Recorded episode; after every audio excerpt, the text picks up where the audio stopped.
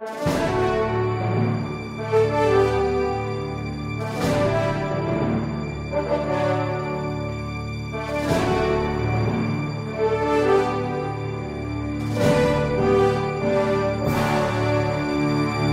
Resposta Católica de hoje, gostaríamos de falar do tema polêmico de padrinhos homossexuais. Uma das nossas alunas escreve dizendo que faz parte da pastoral do batismo na sua paróquia. E então foi exposto um problema para a equipe da pastoral do batismo que um casal de homossexuais procurou um dos membros da comunidade para saber se poderiam ser padrinhos de uma criança no batismo. Ela diz que houve na equipe uma grande discussão, acalorada, e não chegaram a conclusão nenhuma. O que dizer desta situação?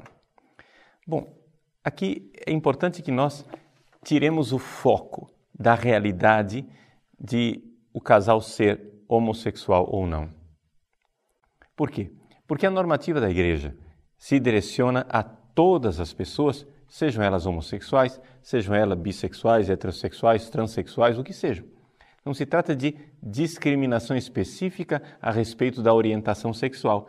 Trata-se de uma função, um ofício que é atribuído à pessoa, quer ela seja homossexual ou não. Quais são os pré-requisitos para que uma pessoa seja padrinho ou madrinha de um batizando? O cânon 874 diz o seguinte: Para que alguém seja admitido para assumir o encargo de padrinho, é necessário que, número 1, um, seja designado pelo próprio batizando, por seus pais ou por quem lhes faz as vezes, ou, na falta deles, pelo próprio pároco ou ministro, e tenha aptidão e intenção de cumprir esse encargo.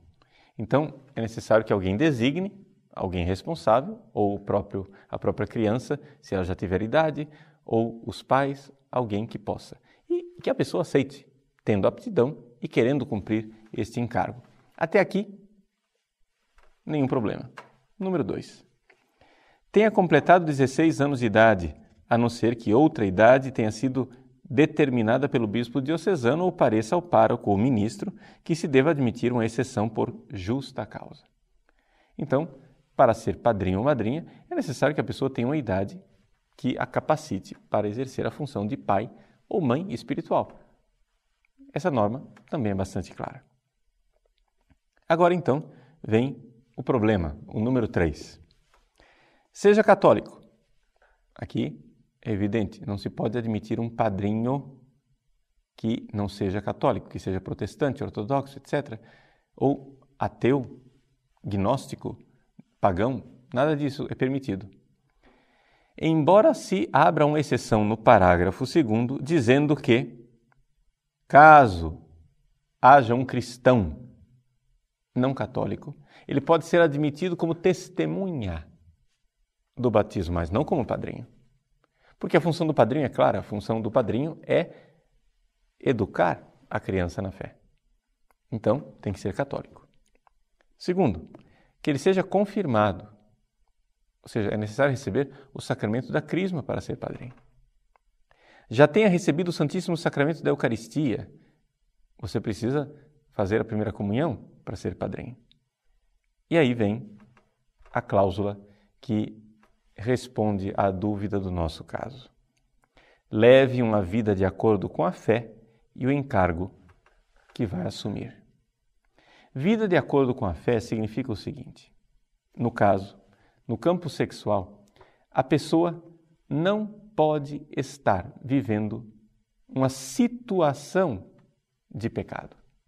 O que quer dizer situação de pecado? Nós católicos cremos, e é isto que é a verdade de Deus para todas as pessoas, que não é possível se realizar um ato sexual fora do sagrado matrimônio, que é um só indissolúvel e fiel. Esse sagrado matrimônio deve ser entre um homem e uma mulher, porque pela sua própria natureza ele tem ali a constituição de uma família.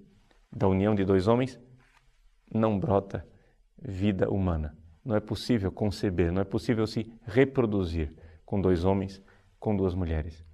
Só é possível quando o casal é de homem e de mulher e estão unidos com um vínculo matrimonial.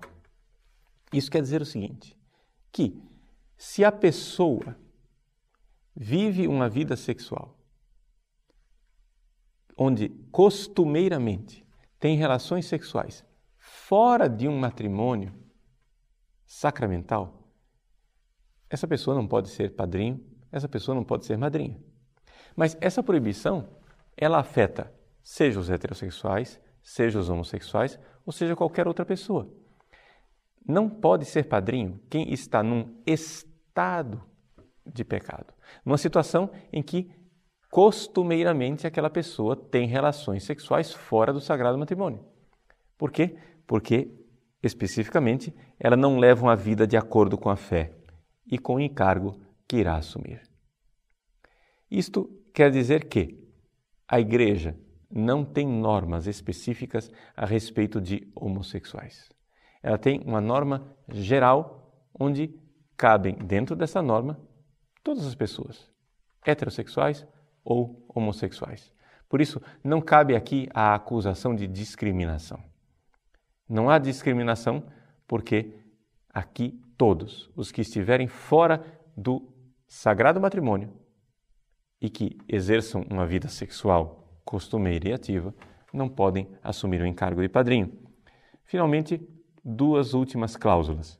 O cano diz assim: que a pessoa não se encontre atingida por nenhuma pena canônica legitimamente rogada ou declarada, ou seja, um excomungado, um suspenso ad etc. E, finalmente, a quinta cláusula, que não seja pai ou mãe do batizando. Portanto, para ser padrinho ou madrinha, é necessário ser uma pessoa que substitui o pai, substitui a mãe, ajuda o pai e ajuda a mãe na sua função de educar na fé católica.